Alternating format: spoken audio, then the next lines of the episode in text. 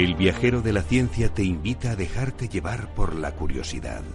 Abre tu mente a la infinidad de posibilidades del conocimiento, los datos, las pruebas, las teorías, la tecnología que cambiará el futuro. Todo cabe en un camino que se abre ante nosotros y nos despierta la necesidad de indagar en nuestro entorno y hasta en el último extremo del universo conocido. El viajero ya está en marcha.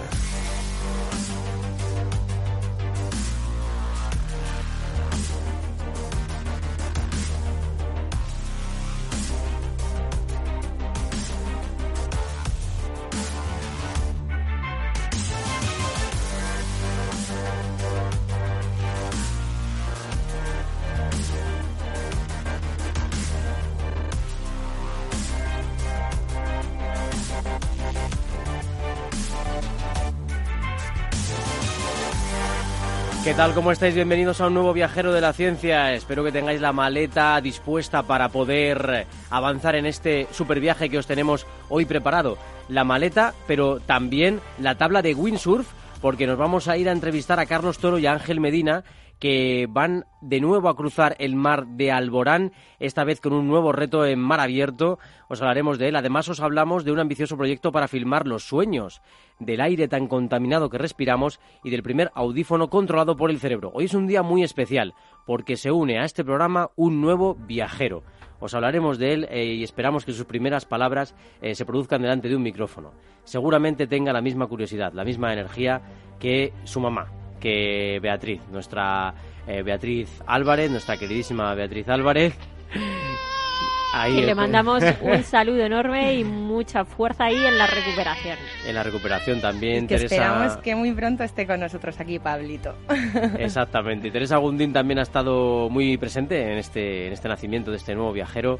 Eh, con ello os queremos decir que, que, estamos muy contentos, estamos muy satisfechos de que todo haya salido bien y de tener un nuevo viajero entre nosotros. Ya sabéis que este programa lo hacemos aquí hoy con Teresa Fernández, gestora del proyecto, con Sara Poza. Muy ¿Qué tal? buenas noches. Teresa, Buenas ¿qué tal? noches. Y aquí al micrófono Carlos Alameda. Ya sabéis que el sonido más científico nos lo trae siempre Alberto Coca, el hombre del laboratorio del sonido. Y a partir de ahora os contamos lo más importante en ciencia y tecnología que ha ocurrido esta semana.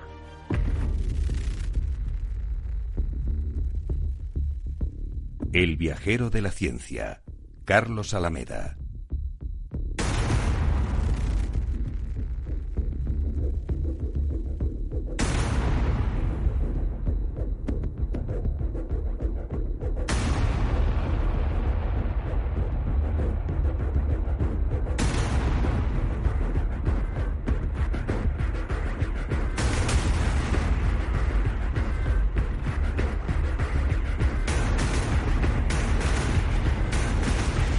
El instrumento español MEDA listo ya para viajar a Marte. Después de cinco intensos años, el Departamento de Instrumentación Avanzada del Centro de Astrobiología de CSIC e INTA ha entregado al Jet Propulsion Laboratory de la NASA en Estados Unidos los elementos del vuelo del instrumento MEDA, que están siendo integrados en el rover Mars 2020 que la NASA enviará a Marte el año próximo. Las células de dos núcleos podrían ser la clave en la regeneración de corazón. Un equipo de científicos de dos centros catalanes ha descubierto un mecanismo que genera células de dos núcleos. Este mecanismo se ha identificado durante la regeneración del corazón del pez cebra y podría estar asociado al extraordinario poder regenerativo de este animal. Muy estudiado, ¿eh? porque estamos eh, cada vez estudiando más organismos que son capaces de regenerarse y esta es una noticia súper interesante. Además tenemos un prometedor gluten apto para celíacos. Investigadores de la Universidad Politécnica de Madrid y la Universidad Portuguesa UTAD han descubierto que la reordenación molecular del gluten de harina de trigo con un polisacárido natural, el quitosano, disminuye su capacidad de desencadenar la reacción inmunológica propia de la enfermedad celíaca. Y un bioplástico a base de tapioca que tarda de 3 a 6 meses en biodegradarse. Alumnos de la Escuela de Ingeniería y Ciencias del TEC de Monterrey, México, han creado un bioplástico a partir de la tapioca, alimento extraído del almidón de la yuca, que puede ser una alternativa para el uso de desechables, que tardaría de 3 a 6 meses en biodegradarse. Y un informe de la ONU que ha salido por el Día Mundial de la Contaminación nos dice que el 90% de las personas respiramos aire contaminado. La Organización Mundial de la Salud advierte de que casi 7 millones de personas mueren cada año por la, por la exposición a la contaminación del aire.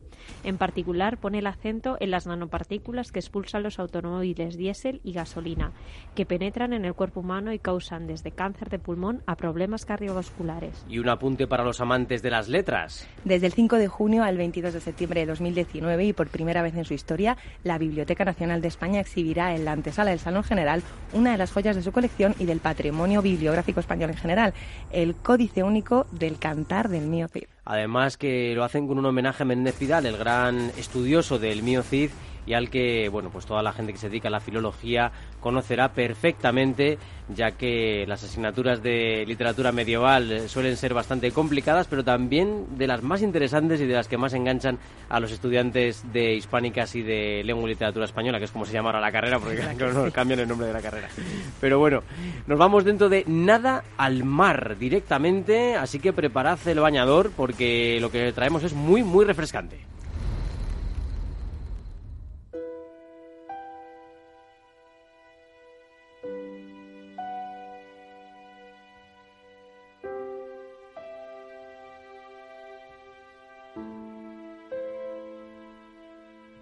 El ser humano como centro de las preocupaciones de millones de científicos en todo el mundo.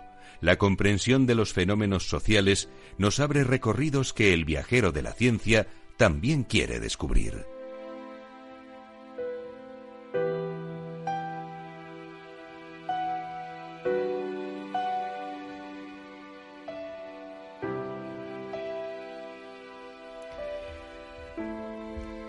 Pues ya tenemos con nosotros a Carlos Toro y a Ángel Medina. La verdad es que el reto que tienen por delante es impresionante.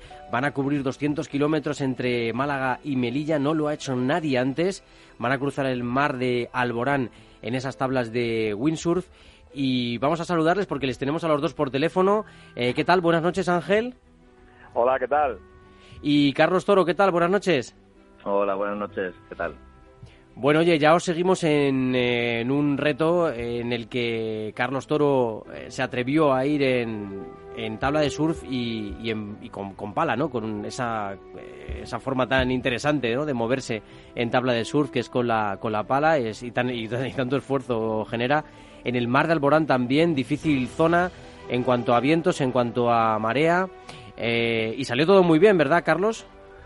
Sí, el año pasado pues estuvimos eh, haciendo el desafío solidario Madre Alborán, que consistió en eso también, en, ir desde Málaga a Melilla en tabla de Padre Sur.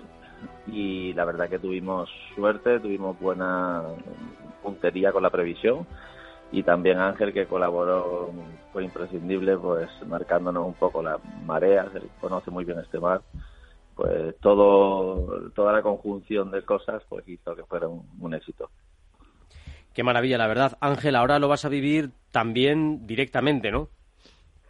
Pues sí, eh, la verdad que el año pasado estuve a, punto de hacerlo porque el plan de Carlos era que, fuera uno de los remeros, pero tuve una, una lesión y me rompí el hombro y entonces pues no pude no pude hacerlo. De hecho, el doctor al principio me dijo que ya no no podría hacer más deporte, pero bueno, era un buen doctor y, he tenido suerte, me he recuperado y, aquí estamos, eh, con mucha ilusión, muchas ganas de acompañar a Carlos. En este caso tenéis un papel eh, curioso porque Ángel vas a ser el profesor y Carlos va a ser un poco tu alumno, ¿no? Porque parece ser que, no ha probado tanto con el windsurf como con la pala, ¿no? Hombre, eh, la verdad que, que, se ha lanzado de cabeza, de nuevo, porque él no sabía hacer windsurf. Entonces el reto para Carlos es doblemente difícil para mí ya, ya es difícil y me da un poco de, miedo, ¿no? Porque no es algo que sea eh, 100% seguro que se vaya a conseguir, por es un reto deportivo, pero para Carlos es un reto muy difícil, tiene mucho valor, es un verdadero aventurero. Carlos, ¿qué tal el entrenamiento? ¿Cómo lo llevas? Bueno, tengo la suerte de que mi entrenador pues, es un bestia y, y la verdad que ha tenido paciencia es de agradecer también pues este reto que tenía él un poco en la cabeza y que yo me, he unido para complicarle la vida, ¿no? Porque yo empecé a, con el windsurf en noviembre eh, pensando que aquello era más fácil de lo que realmente es. Es bastante difícil, es muy un deporte muy técnico y, y la verdad que no, si Ángel no tiene la seguridad de llegar, Yo, pues imagínate, no, no sé la probabilidad que tendré de llegar, pero bueno, intentaremos y, el mar es, muy complicado, las condiciones cambian muy rápidamente, pero bueno, eh, la verdad que hay mucha gente apoyando, los patrocinadores también, estamos muy agradecidos y bueno, intentaremos hasta el último gota de, esfuerzo pues eh, llegar a Melilla. Aquí en el Viajero de la Ciencia ya sabéis que nos interesa muchísimo, eh, uno de, los, de las cosas que nos interesa mucho eh, son los límites que tiene la naturaleza humana, hasta dónde podemos llegar, ¿no? Y Carlos, en la primera experiencia nos contaste que ser remero, ir con pala, es bastante, bastante duro a nivel físico. Ahora, Ángel Carlos, eh, ¿cuál es el reto físico para el cuerpo humano en, tabla de, Windsor? Que imagino que también la, tensión que soportan los brazos, las piernas, puede ser bastante importante. Lo digo desde el desconocimiento, ¿eh? Pues eh, mira, para, para que te hagas una idea y los oyentes se puedan hacer una idea, eh, es similar navegar en la tabla de Windsor con viento duro, que es lo que vamos a hacerlo, y con las condiciones de olas que hay en el mar de Alborán y tal, es similar a una bajada de esquí una bajada en una estación eh, intensa con ciertos baches. Pues esto eh, lo haces durante un ratito. Eh, nuestro plan es hacerlo al menos durante ocho horas. Es lo mínimo que vamos a, tardar. ¿Ocho horas? sí, va a ser a un ritmo intenso. Ocho horas, Ángel. Yo eso es lo mínimo. Eso es lo, eso es lo mínimo, lo mínimo, sí. O sea, puede ser de ocho horas a 50. vamos a intentar que sea eh, ocho horas yendo a tope, casi casi sin parar, sería eso. Eh, habrá que parar para descansar, por, lo que os decía, porque es como una bajada intensa de esquí y, eso no se puede mantener eh, mucho tiempo. Carlos, perdóname, ¿coméis algo o, cómo hacéis para manteneros esas ocho horas? Aparte de, las, de la parada, ¿se come algo? ¿Se podéis beber algo? No sé cómo, cómo lo hacéis. Sí, bueno, llevamos un par de lanchas rápidas de apoyo da una lancha con cada uno de los windsurfistas, con Ángel y otra conmigo, y luego un barco grande eh, de, apoyo también, con lo cual, bueno, pues el plan es cada hora o cada hora y pico parar, eh, hidratarnos bien, a pesar de que llevemos el camelback y vayamos bebiendo, y comer algo. Y bueno también habrá que hacer paradas técnicas por cambio de material. El viento no va a ser constante las condiciones del mar no van a ser constantes y, bueno y eh, las condiciones te hacen cambiar el material. Tendremos que parar también para eso y aprovecharemos para comer Ángel, Carlos, soy Sara. Yo os quería preguntar un poquito sobre algo que, mencionaba Carlos hace un momento, ¿no? Sobre los límites, los límites del cuerpo y yo diría que que de la mente, ¿no? Porque en muchas ocasiones yo creo que todos los que hemos practicado deporte alguna vez o a niveles a lo mejor un poquito de alta intensidad, te preguntas dónde está el límite, ¿no? Y me reía mucho con una amiga que siempre me decía, pues ahora, el límite está en tu corazón, tú verás si quieres que se te pare, ¿no? Porque muchas veces estás practicando deporte a unos niveles, digamos, muy altos y notas que puedes y que sigues pudiendo y puedes y puedes y puedes. Ya luego al día siguiente es otro tema, ¿no? Pero digamos que por suerte, físicamente, nunca llegas al límite pero mentalmente yo creo que tiene un, mayor peso, ¿no? Me gustaría que me, que me hablarais un poquito sobre, sobre ese límite mental y ese límite físico que yo creo que muchas veces puede ser más infranqueable, infranqueable perdón, el, el mental. Mm, eh, yo creo que, que tú lo has dicho, que, que el límite eh, está muchas veces en, en, lo mental. Y el mar es un experto en destruirte mentalmente. Porque es duro, te exige, eh, las condiciones cambian, hace frío, si, si llega la noche va a ser duro, porque de noche, aunque sea ya verano, va a hacer mucho frío en el mar, sobre todo porque vamos mojados entero, completo. Y, y, claro, pues mentalmente se va a notar. Nosotros hemos entrenado mucho para, para intentar pues, estar en forma y estamos muy mentalizados, pero va a ser duro. ¿eh? ¿Nos dirías que os habéis topado más con vuestro límite físico o más con el mental? A menudo durante todo este camino? ¿Qué ha sido lo que antes ha podido con vosotros? ¿La cabeza no sé, a ver, a ver, Carlos, ¿qué opina? bueno, yo, yo soy muy cabezón. Yo tengo mi, límite mental, eh, lo, lo, intento tener siempre lejos. Entonces, bueno, si no, no, no me plantearía ese tipo de desafíos y, demás, ¿no? Exacto. Pero sí que es verdad que, que es donde está el límite real. Lo que tú decías, Sara, el cuerpo aguanta, el dolor se aguanta, el cansancio se aguanta, el hambre, la sed, pero cuando ya no vas es porque tu cabeza no da. Creo que es lo más difícil. Yo en el desafío anterior, remando, en lo que he hecho, eh, siempre tienes que pensar qué va a pasar. que, la tormenta que pasa. queda algo bueno. Y conseguirlo, pues eh, está siempre a, al alcance de la mano. Ángel es regatista profesional, ha sido campeón del mundo de vela, ha estado en el mar en muchas condiciones y, yo creo que, bueno, que, él también para mí es un ejemplo y esa fuerza mental eh, seguro que, me supera. Qué bien, chicos. Pues desde aquí os mandamos muchísimo ánimo y muchísima más fuerza, aunque ya la tenéis, ¿verdad? La verdad que es que yo no sé si sois eh, conscientes también, porque yo viendo un poco el dossier que me, que me enviabais del reto, yo pensaba, a ver, sé que lo van a pasar mal, pero también por un lado les envidio quiero decir, porque es una aventura interesante, bonita, ¿no? Estás, vas a estar en la naturaleza, eh, los fines solidarios que perseguís, las, las ganas que le ponéis, el entrenamiento en sí, que también se disfruta el camino. Yo, yo os envidiaba un poco, ¿eh? Si os soy sincero. Sí, sí. Es una pasada, es una aventura y hasta aquí ha sido muy divertido. Ahí hay ese punto de incertidumbre porque eh, hay algo que, que no controlamos del todo, es que la tabla de windsurf es capaz de ir muy, muy rápido pero no tiene la capacidad de, ir contra el viento que, tiene un barco de vela. Entonces, estamos limitados por los rumbos, ¿no? Y dependemos un poco del viento. Aunque tengamos muy buenas partes que nos facilita el MET, no estamos 100% seguros de que el viento nos deje llegar justo al sitio que queremos y que la travesía de 10, 15 horas se pueda convertir en 50.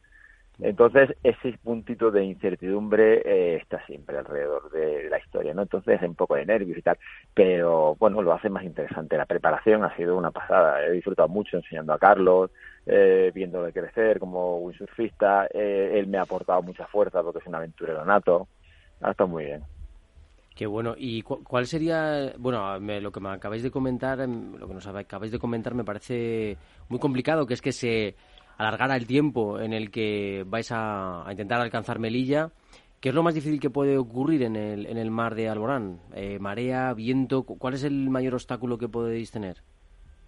Bueno, ahí hay un poco de todo. Eh, lo primero, el tiempo, ¿no? Que va a ser una travesía larga. Luego, que a medida que te separas de, la costa, eh, cambia mucho la película, porque como windsurfistas estamos acostumbrados a navegar siempre con la costa a la vista y cuando dejas de ver la costa y solo tienes agua alrededor, la película cambia. Luego hay que cruzar la vía de tránsito marítimo por donde van todos los mercantes, que, que ahí eh, en esa zona hay mucho tráfico, van muy rápido y solo calcular en qué momento pasar es como cruzar una autovía de coches casi. Parece, parece que no, pero, pero es así, es complicado y luego te puedes encontrar eh, de, todo, flotando desde un plástico y tener una galleta porque te das una, haces una catapulta, ¿no? Porque la tabla va muy rápido y de repente frena en seco porque chocan, eh, animales, ejemplo la ballena, y luego está ese último punto que es que el viento no te permita llegar justo a tu punto de destino, entonces tengas que recuperar la distancia que hayas perdido ciñendo, que es lo que nosotros llamamos eh, ir lo más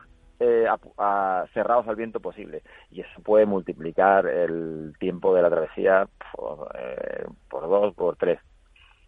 Mira, fatal comparado, yo no hago más que pensar y seguro que los oyentes también en ese momento en el que estás en la playa relajadito con la colchoneta y entornas un momento los ojos y cuando los abres sigues viendo la costa, desde luego, pero mucho más alejado de donde estabas y entra el pánico. Te roza una alga, te roza un plástico, entonces no me quiero ni imaginar cómo podrá, podrá ser vuestra hazaña y estoy segura que, que los oyentes están ahora mismo alucinando, visualizando sí. tamaño. Y, además hablando del tema de, de los plásticos, que es algo que nos preocupa mucho en el programa, vosotros observáis, o estáis observando la degradación del medio marino eh, como lo que los informes de la ONU nos están nos están comentando? Sí, bueno, por desgracia eh, estamos en el mar mucho tiempo remando con el windsurf. Ahora, pues eh, vemos que, que, la costa, el agua más pegada a la costa, que sería la que más limpia debería estar, ¿no? Porque es donde están los bañistas, es donde más se cuida pues hay plásticos visibles, hay natas, hay hay mucha hay mucha porquería. La verdad que es una es una pena. hay zonas en las que navegas y, puedes ver pues eh, peces voladores, los peces a, nivel del agua, delfines, hay de todo, es una preciosidad y a muy poca distancia eh, estás viendo basura, estás viendo basura de pues eso, de todos los tamaños. Es, una pena. Hemos llegado a un punto, ¿verdad, Carlos? Que, que ya nunca dejas de ver basura y plástico en el mar. Por lejos que estés, a 100 kilómetros, a 150, 200, lo que quieras, siempre sigues viendo plástico. Qué pena. Qué pena tan grande. Me, me, da muchísima pena. Y bueno, luego está el tema de los microplásticos, claro, que al final acaban entrando en nuestra propia cadena alimenticia y estamos eh, consumiendo a través del pescado, pues eh, de todo un poco, ¿no? Es, la verdad que es tremendo, incluso en el Mediterráneo, eh, en fin, la verdad que es algo alucinante, ¿no? Que si les dijéramos a los romanos cómo estamos tratando el Mare Nostrum, igual nos volvían a invadir. Sí, sí. Es, es triste que nos lo estemos cargando, que lo sepamos, que lo digamos que se nos llene la boca y de, palabras, pero de pocos hechos, ¿no? Luego no, no vemos realmente esos, esos hechos eh, eh, en realidad y, bueno, seguiremos encontrando por desgracia toda esa basura. Hay que ser muy cuidadoso porque eh, hay que pensar que tiramos un plástico, no hay que hacerlo, pero se tira un plástico en el campo, el agua de la lluvia lo va a llevar al cauce de un río, el cauce del río lo va a acabar llevando al mar. Se nos cae algo de un envase eh, en un sitio costero, el viento probablemente lo llevará al mar. Eh, es que va muchísimo plástico al mar. Ya, es, tremendo, la verdad. Eh, Carlos Ángel, oye, que mm, os deseamos muchísima suerte, muchísimo ánimo, mucha energía. imagino que, que, bueno que vais que estáis entrenando que vais a salir con toda la fuerza posible que además esperaréis el momento perfecto para, para poder salir eh, para, para completar esos 235 kilómetros en mar abierto que van a unir esos dos continentes sin escalas, sin relevos, prácticamente sin parar. Eh, va a ser un desafío impresionante y os agradecemos muchísimo que, estéis, que hayáis estado con nosotros aquí. Sí, pues muchísimas gracias a vosotros de nuevo por acompañarnos en nuestros retos, en nuestros desafíos Carlos este Ángel, yo antes de despedirme de vosotros quiero haceros una última pregunta. Después de este, ¿qué será lo siguiente? sí, verdad. No hay límite. Se olvida decir cuál es el siguiente. Eso hay que preguntárselo al loco de mi amigo Carlos. bueno, pues sí, sí que hay un siguiente y, es bastante inmediato. Eh, va a ser en agosto, si Dios quiere. Y, bueno, pues otro día os lo contaremos más eh, en detalle, pero solo avanzaros que este año se cumplen 500 años de la, del viaje de la primera vuelta al mundo de Magallanes cercano. Entonces, bueno, pues ese es el, el motivo del siguiente desafío.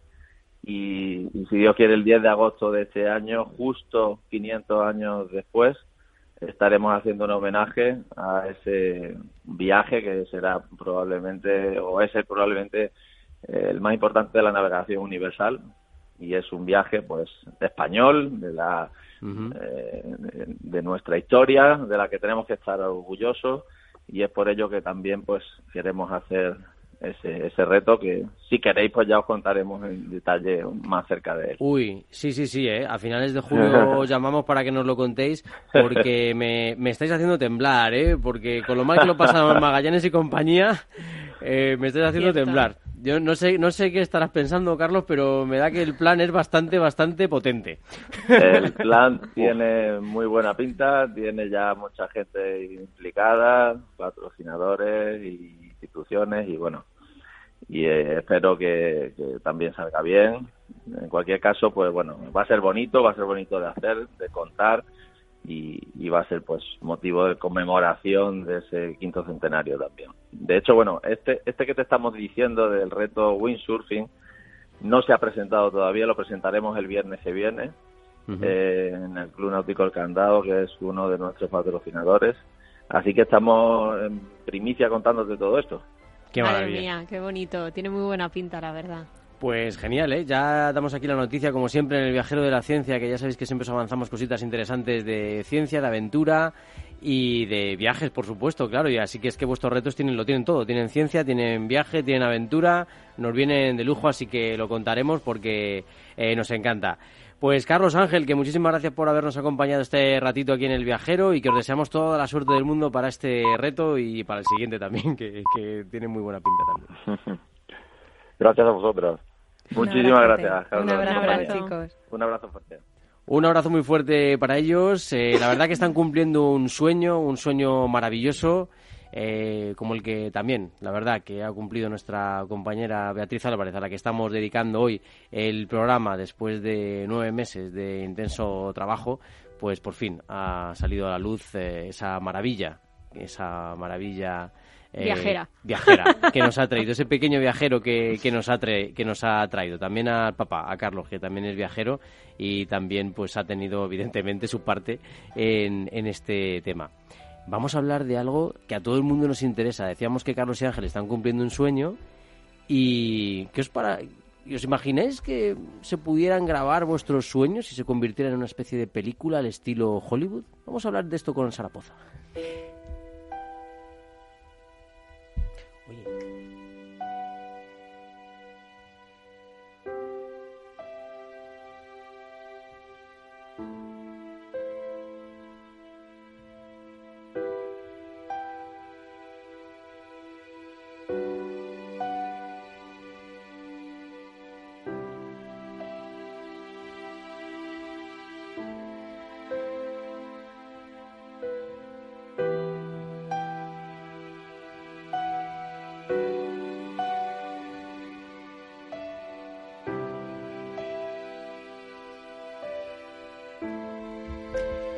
Y para introducir este tema, eh, Sara, es un tema, por cierto, que me, que me encanta, ¿no?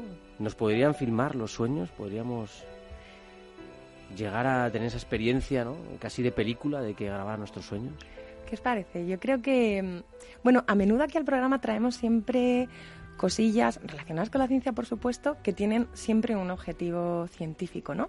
Pero yo creo que esto la ciencia lo plantea como un poco un desafío técnico y un desafío ético, ¿no? Yo creo que de alguna manera quiere tantear un poco el terreno porque ciertamente sobre los sueños el mundo onírico yo creo que es algo que nos fascina a todos, pero hemos traído esto hoy aquí porque da lugar a una reflexión, ¿no? Y yo creo que la reflexión es dejamos un poco los sueños donde están, dejamos ese encanto ahí o lo rescatamos y lo traemos a la realidad, ¿no? Porque es verdad que, como tú dices, el tema de los sueños es algo muy bonito que a todos nos suele llamar bastante la atención, pero a mí algo me descuadró cuando leí esta noticia, me surgió un sí pero no. ¿Es la vida sueño? ¿Es la vida real? Calderón de la Barca lo definía y lo ponía en los labios de Segismundo así.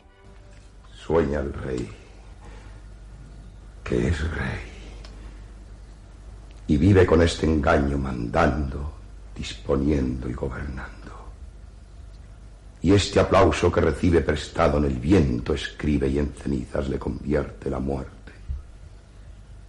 Desdicha fuerte, que hay quien intente reinar viendo que ha de despertar en el sueño de la muerte.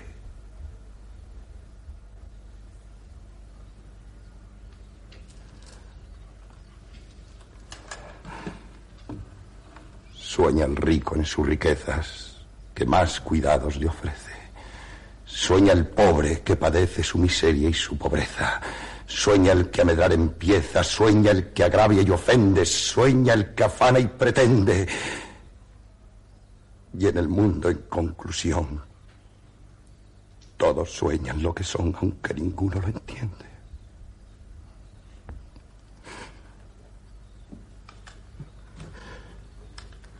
Yo sueño que estoy aquí de estas prisiones cargado y soñé que en otro estado más lisonjero me vi. Que es la vida un frenesí, que es la vida una ilusión, una sombra, una ficción.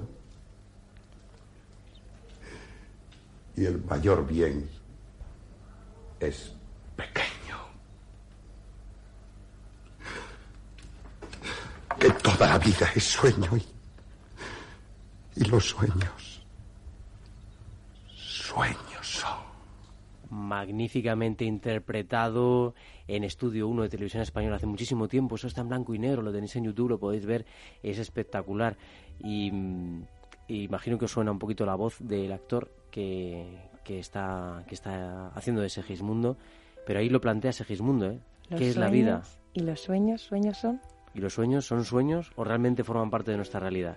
Esa es la, lo que pretende este grupo de científicos. De alguna manera eh, se intentará registrar los movimientos, los diálogos y las imágenes que tienen lugar mientras dormimos y reflejarlo en vídeo su objetivo. Sí que es cierto que en principio se tratará de un vídeo rudimentario. Digo se tratará porque están trabajando para que eh, este verano pudiéramos tener lo que sería este primer vídeo rudimentario que usa la actividad de una persona durante el sueño para reflejar en la pantalla, como decimos, esos movimientos, esas conversaciones, incluso las imágenes, que sería el mayor reto, las imágenes que percibimos.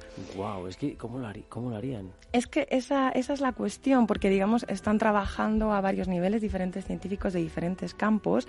Por ejemplo, Daniel Oldis, que es miembro de la Asociación Internacional para el Estudio de los Sueños y autor del libro de Luz Dreams Manifesto, está trabajando con David Sinner de la Universidad de Texas en Austin para registrar los movimientos y los diálogos, por un lado, que tenemos en nuestros sueños.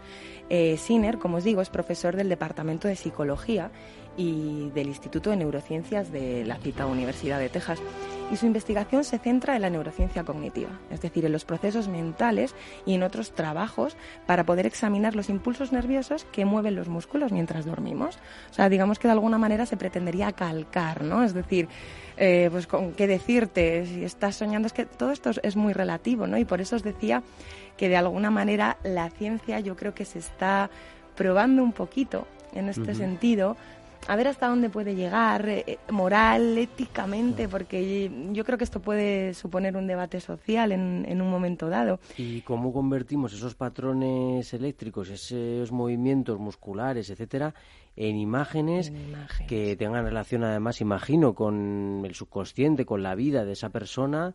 Eh, la verdad que es que, bueno, puede ser algo realmente difícil, ¿no? O sea, ya en 2017, como os comentaba, estos dos autores desarrollaron una investigación para registrar los movimientos de las personas mientras dormían, valiéndose de la electromiografía, el famoso EMG, que es el que evalúa mediante electrodos en la piel, como sabréis, la actividad eléctrica de los músculos y de los nervios. Y ambos consiguieron crear un vídeo en el que el avatar reproducía los movimientos del durmiente. En 2018, wow. Oldis dio un paso más y reconstruyó los diálogos de otra persona mientras dormía, valiéndose también del índice MG, a partir de los movimientos de los músculos de la cara y del cuello. Es verdad que no fue un registro completo, y ahí la complejidad y cómo van matizando. No fue un registro completo de los diálogos porque no, no todo pudo descifrarse, pero las investigaciones en este campo ahora mismo siguen, siguen en marcha. En cuanto a las imágenes, esto había una hipótesis, sería el siguiente paso. Registrar las imágenes que percibimos durante el sueño es todavía una realidad no palpable, por así decirlo. La esperanza está ahora mismo en que los científicos japoneses que han desarrollado una red neuronal capaz de leer lo que una persona tiene en su mente y además de reflejarlo en una pantalla. Uf, con datos, imagino, ¿no? Eh, de alguna manera esas señales se convertirán en datos, esos datos se transpondrán a unas imágenes y a partir de ahí tendremos una especie de reproducción, de reconstrucción de lo que podría ser. Imagino que al principio serán muy primarias, pero luego irán avanzando, claro. Efectivamente, se encuentran ahora mismo un equipo de neurobiólogos, científicos, psicólogos del sueño, pertenecientes a diferentes instituciones académicas y de diferentes campos de la investigación, con el objetivo como decíamos, de eh, crear la primera película de un sueño humano. Lo intentarán este verano, registrando simultáneamente movimiento, diálogo e imágenes mientras los sujetos voluntarios duermen me acabas de recordar a una película que además he visto hace poquito porque cuando me dijiste que ibas a tocar este tema eh, pensé rápidamente en, esta película. Seguro que todos la conocéis, eh, se titula Origen y eh, la protagoniza Leonardo DiCaprio, ha estado en estuvo en el cine hace ya, un tiempo, hace ya un tiempo pero plantea cosas muy interesantes. Y por ejemplo, en este extracto, la primera vez que la arquitecta que fichan para el equipo se mete en un sueño, se plantea algo realmente interesante, ya, ya veréis.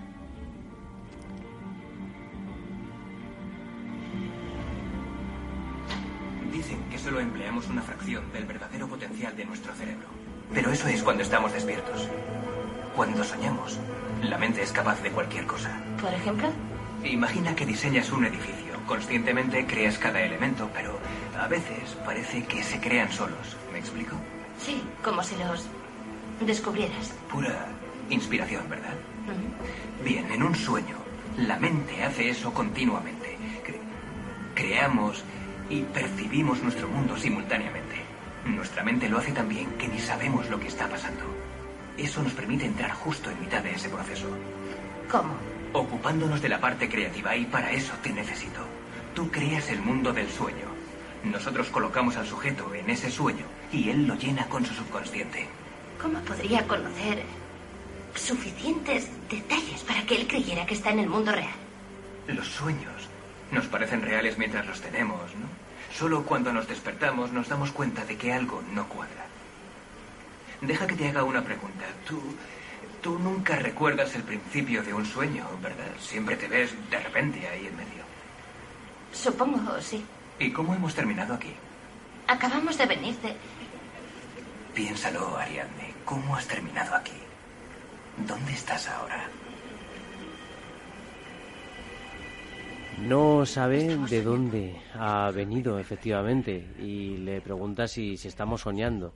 Eh, ¿Os ha pasado, os, os acordáis alguna vez, lo hemos puesto por ahí por redes sociales también, os imagináis que se pudiera grabar el sueño, que se pudiera filmar, pero también, ¿os acordáis de dónde empieza un sueño, de cuál es el primer paso, la primera acción que haces en un sueño? Eh, Es como en la literatura, hay veces que te metes in media res, es decir, en medio de la acción, y ya a partir de ahí sucede todo. ¿Os habéis acordado alguna vez o habéis tenido alguna Me ha dejado totalmente porque es verdad que, que hace mucho tiempo que vi esta peli y yo creo que la voy a volver a ver esta misma noche. Es totalmente cierto. Yo creo que no había pensado en eso y seguro que ahora mismo los oyentes están todos alucinando. Es verdad, siempre aparezco de repente en mi sueño y encima a mí mismo no me veo. Porque yo creo que también es otra de, las cosas que nos pasa cuando soñamos que a nosotros mismos no, no nos vemos en, ningún momento. Así como la pregunta de ¿en color o en blanco y negro? En color o en blanco y negro. ¿Me acuerdo o no me acuerdo de lo que ha pasado en el sueño? Porque una de las cosas que se me estaban ocurriendo mientras que nos contabas esta noticia tan interesante era cómo comprueba un científico, porque los científicos siempre tienen que comprobar, que ese sueño realmente se ha producido en la mente de esa persona. Le tienen que preguntar, oye, ¿te acuerdas? ¿Realmente has pensado en esto? ¿Realmente has soñado con esto? A mí me pasa muchas veces que sé que he soñado, pero no me acuerdo. Me levanto y a los dos minutos se me ha olvidado Total. por completo. Otras veces tengo sueños grabados en la mente y que ahora mismo sería capaz de recuperarlos con detalles.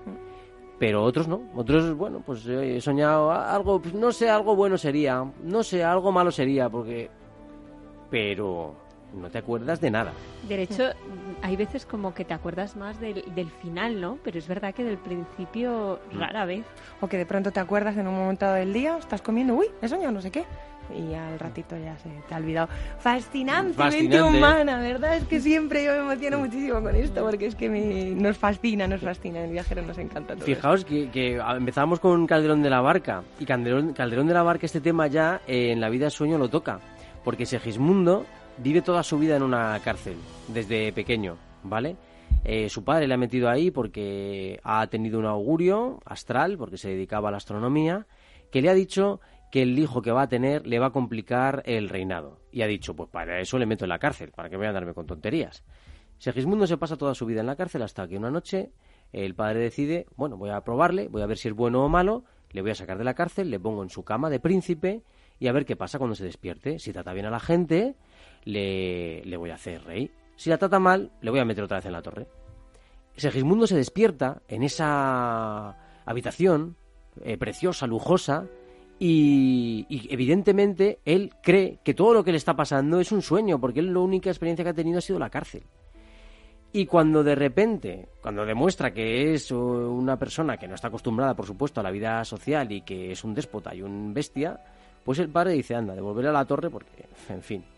Y ahí es cuando dice, pues la vida es sueño, porque he, soñado que era un rey, he soñado que era un príncipe, resulta que esto es mentira.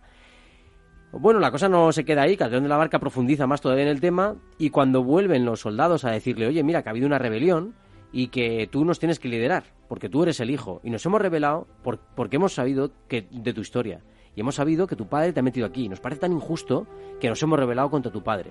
Y él dice, bueno, pues como la vida es un sueño, pues voy a jugar. Igual que jugué en, la en el anterior momento, pues ahora voy a jugar también, ¿no? Voy a ver qué pasa. y, y efectivamente lo que pasa es que es real, pero él no acaba de creérselo. No, es decir, que muchas veces no sabemos si lo que estamos viviendo es real o, podemos confundir un sueño con la realidad. Y luego ya, si hablamos de Antonio Muñoz Molina y cómo en sus eh, novelas te habla sobre la memoria y sobre cómo se mezcla tu memoria con tu historia real y cómo al final un sueño puedes creer que es tu historia real, pues ya o, alucinas. hay ciertos sueños premonitorios que te avanzan cosas que pueden llegar posteriormente, que a mí me ha pasado. Eh, sí. Pues, mm, es francamente curioso. Y otro día hablamos también del mito de cuéntame el sueño, porque no, así no pasa. eso también. Ese no lo había oído eso, yo. Eso es muy grande. Cuéntame el sueño, así no se cumple. Eso es muy grande. Así no se cumple, ha sido malo, cuéntamelo, que así no se cumple. Ah, sí, sí, eso es una gran terapia. Eso es un, eso es un clásico de, de, Teresa aquí presente. Sí, sí. Yo creo que es que te libera contar el mal sueño. Ya te digo, totalmente. Bueno, pues vamos a hablar de otras cositas también. Vamos a entrar en el portal de las ciencias naturales, porque ¿sabéis qué? Pues que respiramos aire muy contaminado. Hay veces que es mejor dormir, porque lo que es la vida diaria en una ciudad, pues, pues es un poquito mala para el pulmón.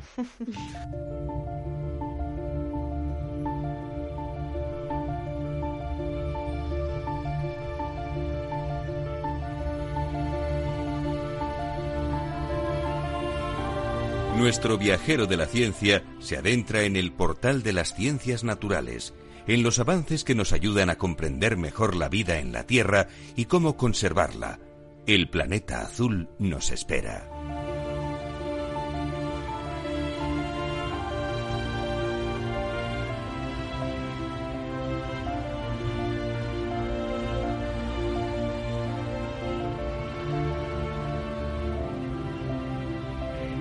Estamos aquí en el estudio haciendo la película de origen, estamos grabando dentro de la grabación, eh, de la realidad, del sueño, eh, un sueño dentro de un sueño, en fin, estamos que, que, no paramos. Ojalá, ojalá lo que os voy a contar no estuviera sucediendo en realidad, la verdad. Ojalá que estuviéramos en un sueño y esto que os estuviera contando fuera una pesadilla, pero la, la, verdad es que es real. Y hay que contarlo, hay que contarlo también. Sé que muchas veces no le gusta a la audiencia que digamos estas verdades incómodas, pero es así, es así y parte de nuestra, mm, de nuestra misión también es, eh, bueno, pues descubrir estas verdades incómodas y contároslas. No sé si lo habéis notado, pero es que en un simple viaje a la montaña apreciamos ya rápidamente la diferencia abismal que hay entre ese aire que respiramos allí y el que nos tragamos en la ciudad. Ojalá se hiciera realidad el mensaje de un vídeo de la ONU que ahora os vamos a poner, en el que nosotros pudiéramos decidir hacer historia y ser la generación que abonó, eh, que abandonó, perdón, los combustibles fósiles para que el planeta respirara. La Organización Mundial de la Salud ha afirmado que el 90% de la población mundial respira aire contaminado, es decir, que solo existe un 20% de privilegiados que disfrutan de un aire puro. La palabra, ya os digo, privilegiado no es caprichosa, porque solamente hay que fijarse en los datos. Cada año mueren por exposición a la contaminación del aire 7 millones de personas. 7 millones de personas mueren al año por la contaminación del aire. Los causantes son unas partículas finas que miden menos de 2,5 micras, perdón, tienen un espesor menor de 2,5 micras. Son tan finas que un cabello humano es 100 veces más grueso. O sea, imaginaros, ¿no? Que el cabello humano, que bueno, en fin, para nosotros nos puede parecer poca cosa, pues es 100 veces más grande que esta partícula, ¿no? Que esta, esta nanopartícula. Y estas eh, nanopartículas dejan metales pesados en nuestros alveolos, lo que nos puede provocar un cáncer de pulmón. También se incorporan al sistema cardiovascular, con el consiguiente aumento del riesgo de padecer una cardiopatía. Además, los europeos somos un colectivo de riesgo, ¿eh? Ojo, o sea, los europeos somos un colectivo de riesgo. Según la Agencia Europea del Medio Ambiente, el 87% de la población europea que vive en ciudades está expuesta a concentraciones de estas partículas finas que superan los valores de riesgo. Hoy sabemos que la causa de más de 430.000 muertes prematuras en Europa es la contaminación atmosférica. La ONU plantea como plan de choque el abandono urgente del uso de energías fósiles, pero esto no parece muy viable ni tampoco muy sencillo a corto plazo. Pero aquí os hemos contado algunos sistemas interesantes de absorción y eliminación de gases contaminantes que podrían ser una buena alternativa para comenzar a invertir en un futuro en el que podamos decir a nuestros hijos que pueden respirar gracias a que tomamos medidas a tiempo. Por ejemplo, lo contamos con la Universidad de Córdoba.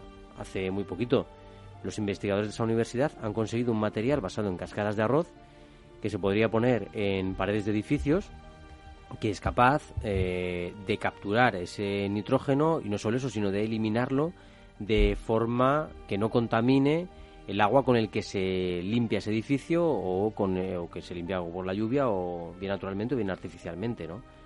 Es decir, que tenemos materiales que pueden absorber eh, partículas que son graves, eh, gravemente peligrosas para nuestra salud. Y quizá no lo estamos utilizando y estamos tomando quizá otras medidas que son más complicadas y que desde luego hay que tomarlas. Es decir, o sea, lo que no puede ser es que sigamos con este nivel de combustión fósil, no puede ser. Tenemos que cambiar, pero también hay que limpiar el aire. O sea, ya no, ya no es solo dejar de ensuciarlo, ya hay que limpiarlo que somos enormemente cortoplacistas. O sea, yo creo que cuando no vemos unos resultados inmediatos, eh, ya sea para lo bueno o para lo malo, nos relajamos. Y sí, a lo mejor sospechamos que la tos que tenemos así a lo largo del día puede ser de la... Pero no, no, no, no deja de ser una pasividad, por supuestísimo, por parte de, las instituciones y de los gobiernos. Pero ya lo hemos hablado algunas veces. Eh, sé que es un matiz un poco pesimista, pero es verdad que está un poquito complicado. Hace falta todavía mucha educación social mucha concienciación, muchas generaciones nuevas que no conciban la contaminación, por así decirlo. Entonces, bueno, es un reto que, que todavía tenemos ahí, pero no podemos dejar de seguir intentándolo, intentándolo, intentándolo, cambiar las conciencias al final. Eh, me ha gustado mucho este vídeo de la ONU, nos ponemos un poquito cómo, cómo suena, os traducimos luego un poquito del inglés, pero la verdad es que nos hace pensar en si estamos en ese momento de decidir si vamos a hacer historia o no lo vamos a hacer. You know, May, the world wasn't always like this. We breathe clean air now, but when I was a child, it was a different place. Our beautiful planet was being poisoned. Our blue skies were once filled with smoke, and our Earth's surface once covered in soot. Mankind was making the world sick. She was struggling to survive. She was suffocating and so were we. If we hadn't been for courageous few, the fate of mankind and our world could have been very different.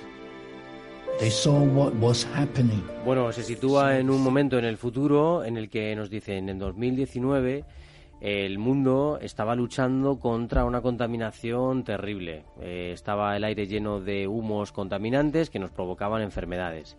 Y ahora, gracias a Dios, hijos míos, eh, tenéis eh, un aire fantástico. Es como si a nosotros, a cada uno de nosotros, nos pusieran en una edad de 80 años o 70 años y le estuviéramos comentando a nuestro nieto, oye, mira, mm, gracias a Dios. Que al final salió bien. Reaccionamos a tiempo y salió bien la cosa, ¿no? Pero de momento parece que estamos un poquito lejos de esta situación. Que me entristece mucho todo esto. Es que es que verdad que da mucha, mucha pena. Así que vamos a hablar de algo que nos va a dar más esperanza también. es que cuando seamos mayores quizá oigamos mejor y con mucha más eh, comodidad. Porque se está inventando el primer audífono controlado por nuestro propio cerebro. Teresa eh, Fernández, en este portal de la tecnología que abrimos en este momento, nos traes una gran noticia para esas personas que están perdiendo la audición y, para nosotros en el futuro y también. Y para tantos y tantos millennials que van pues con los cascos a todo trapo. No, me considero también Es ¿eh? un, avance digno, de, digno de remarcar y, bueno, es que los audífonos modernos son excelentes para amplificar el habla y suprimir ciertos tipos de ruidos de fondo como el tráfico. Sin embargo, tiene problemas para aumentar el volumen de una voz individual sobre otras en un ambiente ruidoso, como puede ser pues una cafetería o una calle concurrida y esa habilidad sí la posee nuestro cerebro. Entonces, eh, este motivo es lo que ha llevado a ingenieros de la Universidad de Columbia a desarrollar un audífono que, alimentado por inteligencia artificial, actúe como un filtro, discriminando eh, las ondas cerebrales eh, del usuario y aumentando la voz de la persona que se quiere escuchar realmente parten de un descubrimiento previo muy, muy interesante y es que cuando dos personas hablan entre sí, las ondas cerebrales del hablante comienzan a parecerse a las ondas cerebrales del oyente. Entonces, ¿qué pasa? Que usando este descubrimiento previo, el equipo eh, ha combinado potentes algoritmos de separación de habla que reconocen y decodifican cualquier voz desde el principio con redes neuronales y que son bueno modelos matemáticos complejos que imitan las capacidades computacionales del cerebro. Entonces se ha creado un sistema que primero separa las voces de los oradores individuales de un grupo y luego compara las voces de cada orador con las ondas cerebrales de la persona que escucha. Que se están sincronizando a ese hablante, ¿no?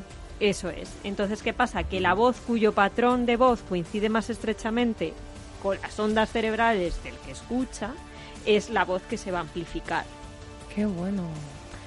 Entonces, bueno, el prototipo ha sido probado con éxito en pacientes de epilepsia, cuyas ondas cerebrales fueron observadas en tiempo real mediante electrodos implantados en el cerebro mientras escuchaban eh, voces de diferentes personas a la vez. Los investigadores ahora están, eh, eh, bueno, centrándose más en cómo transformar este prototipo en un dispositivo no invasivo que se pueda colocar externamente en el cuero cabelludo, alrededor de la oreja, un poco parecido a los que llevamos habitualmente. Imagino que a lo mejor en un formato algo más pequeño o algo así. También esperan mejorar y refinar eh, aún más el algoritmo que pueda eh, funcionar en una gama más amplia de entornos. Pues eh, esto lo han probado en interiores, todavía no se ha llevado a exteriores donde el ruido pues siempre es mucho mayor, mm. etcétera, ¿no? Y, la, y claro, la capacidad para descomponer mm, también, ¿no? Esas voces, porque habrá muchas más.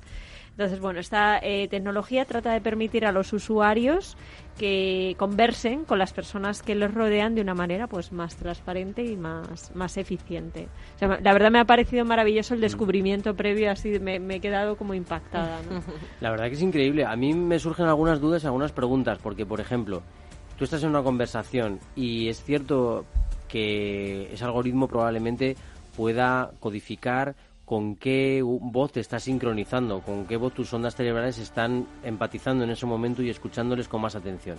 Pero claro, la conversación humana a veces es un caos. Hmm. Hay interrupciones, hay ruidos, hay voces, hay miles de cosas que pueden distorsionar un poquito ese sistema. Imagino que lo van a tener que refinar de una manera espectacular. Sin duda, lo que pasa es que yo creo que al final lo que intenta es un poco simular más tu experiencia eh, con tu nivel auditivo normal, ¿no? Que, que a veces es, tú es verdad que estás escuchando más a una persona, pero bueno, a veces se te meten otras conversaciones que están cerca tuyo, ¿no? Que Sí, y, muchas veces yo recuerdo que tuve la oportunidad de trabajar durante un par de años con, con pacientes con bueno, pues con problemas auditivos. Y es cierto que muchas veces les tenías que hacer ver que eso que ellos no oían tú tampoco lo oías, ¿no? Yo, yo les decía, digo, bueno, es que a mí si me hablan de espaldas tampoco oigo, entonces muchas veces es, es una cuestión de, de adaptarse y de y de tener un apoyo, porque todo, todo este tipo de, tecnologías se necesitan una terapia y un apoyo profesional, desde luego. Me parece muy interesante porque es verdad que la atención a veces la pones en un oyente, en, un hablante, en otro le olvidas un poco más, luego la tele, luego no sé qué. O sea, bueno, esto puede dar para mucho, ¿eh? Hablaremos de este tema porque puede ser un invento impresionante. Pero ahora nos tenemos que despedir, que se nos acaba este tiempo de viajero de la ciencia. Ya sabéis que para seguir nuestros contenidos estamos en redes sociales como en Facebook si buscas el viajero de la ciencia, en Twitter arroba viajero ciencia, en capitalradio.es donde encontrarás además los artículos sobre los temas que hemos tocado en el programa y en tus aplicaciones favoritas para descargar podcast. También puedes enviar un audio de WhatsApp que tengo ahí eh, el número como chuleta en esta maravillosa pantalla que nos ha puesto en Capital Radio, el 687-050-600 y ya sabéis que te esperamos en el próximo viaje porque solo nos mueve la curiosidad y las ganas. Hemos dedicado este programa de hoy a Beatriz Álvarez, que bueno, nos ha traído un nuevo viajero al mundo y estamos súper orgullosos y satisfechos por ello. Un abrazo, sobre todo al viajerito pequeño. un besazo, cuidaros mucho.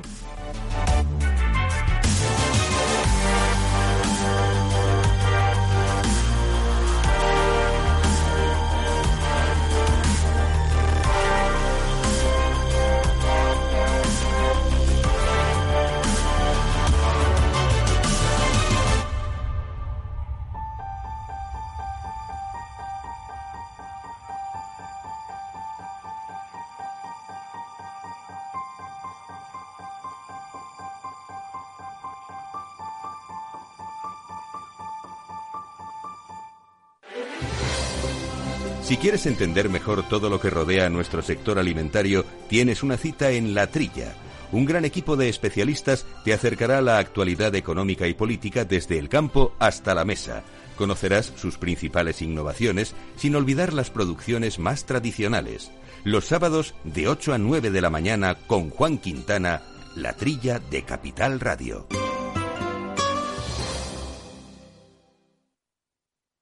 Esto te estás perdiendo si no escuchas a Luis Vicente Muñoz en Capital, La Bolsa y la Vida. Las posiciones cortas lo que son es el buitre que devora el cadáver. El cadáver es anterior, ha muerto antes. No te confundas. Capital, la bolsa y la vida. El original. Capital Radio.